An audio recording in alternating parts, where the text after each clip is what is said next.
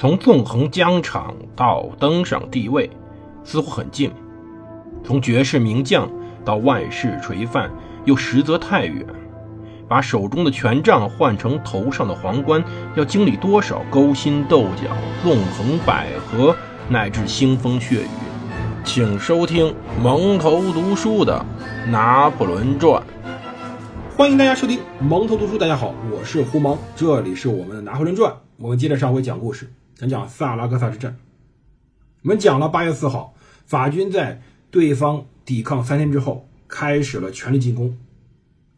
当时因为被步枪子弹击中负伤的法军指挥官让·安托万·维迪耶将军，派出了一名打着白旗的指挥官，要求对方停战并投降。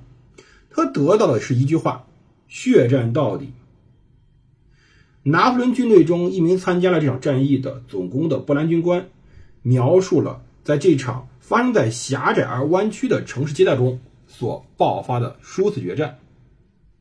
从公元一世纪的耶路撒冷的罗马军队，二十世纪华沙的德国军队，到二十一世纪费卢杰的美国军队的经历，都可以用这句话来描写。他写过：“我们的攻势越猛，对方的抵抗越顽强。我们知道，如果想活命的话，就得把每一座房屋变成多面堡，躲开埋在地下室门窗后面的事实上无处不在的这些死神。”经常遇到情况是，我们占据了一栋楼，楼上的敌人会在地板上掏洞，居高临下向我们射击。这些老式房屋的所有角落和缝隙都是实施伏击的绝佳地点。我们还得时时对屋顶保持警惕。这些阿拉贡人平常喜欢穿拖鞋，所以他们可以脱了鞋，像猫一样悄无声息的行动，偷偷绕到背后发动突然袭击。这里甚至存在空战。我们有时候相安无事地坐在已经清静了几天的屋子里，围在火堆中间，突然会有一个人从某个窗户外面向我们开枪，子弹好像从天而降一样。有时候我们闯入一所房子，然后就会发现这里有一个爆炸物，而整座房子已经像纸牌塌一样快塌了。甚至他们被迫从一栋建筑物撤退之前，也会到处点燃。浸满了松脂的柴火，这样烧起来大火不会把实质建筑物烧坏，但是能够为他们赢得转移到临近房屋并组织防御的喘息之机。整个的萨拉戈萨都是如同这样一般非常惨烈的战斗。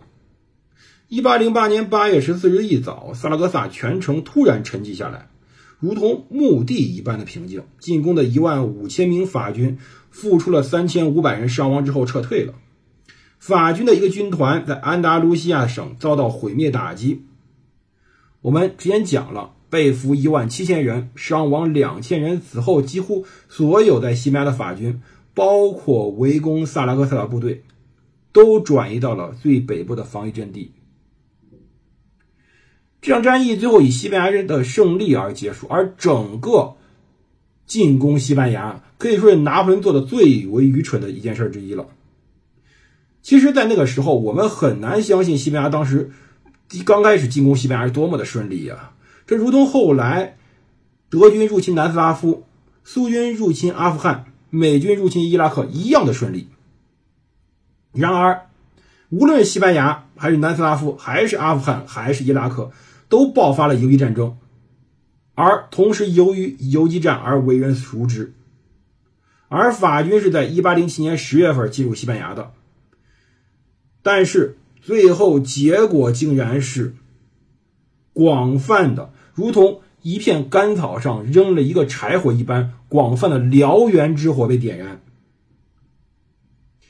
拿破仑后来在几乎被赶出西班牙以后，决心夺回这片土地。他从中欧征调了二十八万名老兵，发动了一系列快速打击。皇帝陛下亲自领兵出征，用四周瓦解了所有抵抗。于是，一八零八年十二月四号，他进入马德里。而英勇的萨拉戈萨，也在四点五万名法军士兵再次围攻后，在一八零九年二月二十号陷落。葡萄牙继续得到英国的援助，但是伊比利亚半岛大部分地区呢？显然是处于拿破仑这位皇帝陛下的掌控之中。拿破仑似乎印证了他对大哥约瑟夫的海口：“我将重新夺回西班牙的海格力斯之柱，但这绝对不是我成功的顶点。”由于西班牙并未屈服，这个顶点很快出现了。西班牙正规军自然被打击的一无是处，可是全民抵抗的游击战开始了。这个概念，游击战。第一次见诸于一六一一年的文章，当时的定义是平民之间的争斗。它作为一种战争形式术语被提出来。十八世纪，最初游击战指的是战争本身，参与者则被称为游击队员或游击队。但是他们最后在一八零九年的西班牙大放异彩。尽管少数的西班牙人，主要上流阶层选择与约瑟夫政权合作。但大多数的西班牙人并没有通敌，他们组建一个革命政府，被称为中央委员会。在西南部城市塞维利亚，避难的政权是由当地政团体组建的。1810年，当法军占领塞维利亚以后，中央委员会被一个叫做国民议会的组织取代。这个议会在西班牙人抵抗运动中非常重要，他在大本营加的斯落脚。该政权打着国王费迪南德七世的旗号，当然，这位国王呢，此时已经被关到了法国，号召民众起来反抗这些野蛮的禽兽，反抗这个该死的魔鬼民族，反抗法国人。甚至西班牙的神职人员竭力全力的把这场游击战包装成一场反对法国的圣战，在他们眼中，拿破仑是敌人。拿破仑是敌基督，拿破仑的手下将军们是撒旦的使者，杀掉这些魔鬼的奴仆都能升入天堂。我们现在听这些话，可能觉得有点可笑，可是对于朴实的老百姓来说，对于朴实的农民来说，这些号召要比保家卫国对西班牙人更为重要。当然，对于任何革命斗争来说，赢得公众拥护很重要，赢得外部支援也很重要。英国人给西班牙人提供了资金、衬衫、鞋子到行军国的一切。仅在起义最初的六个月，英国人就开出了大额支票，他们为西班牙人提供了十六万支步枪，并且不停地提供各样援助。西班牙漫长的海岸线成了偷渡者、成了走私者的摇篮。英国人把葡萄牙和直布罗陀作为桥头堡，在这里补给西班牙军队，并且发动针对法国的登陆作战。正如同两千多年前的维里亚图斯和塞多留一样，这里地形恶劣，遍布山脉，丘壑纵横。要知道，伊布利亚半岛这个半岛为什么特殊？是因为它像一个巴掌一样，而且这个巴掌是中间高，四周低，中间山脉纵横，北边还跟法国隔了一个非常高耸的比利牛斯山脉。这个地形。会给伊比利亚半岛的起义者以莫大帮助。一位法国军官写道：“世界上再也找不到一个比西班牙更适合进行游击战的国家了。”他错了，因为那个国家叫做阿富汗。我们如果去看阿富汗战争，可以说美军当年和苏军当年怎么在阿富汗被折磨死，我们就可以想象一下，法军这支在皇帝陛下手上。争无不胜的法军，怎么会在一帮的农民手上被折磨的痛不欲生？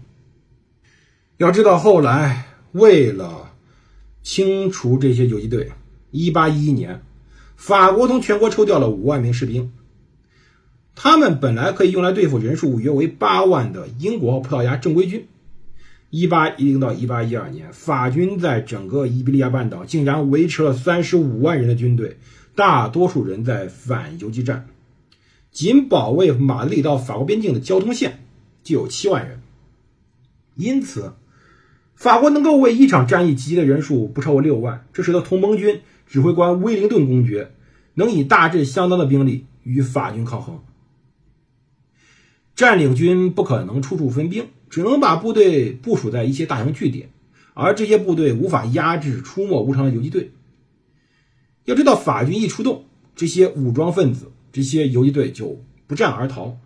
他们会出现在所有法军鞭长莫及的一些角落里，从来不固守一地。从来不给法军任何机会与其交战。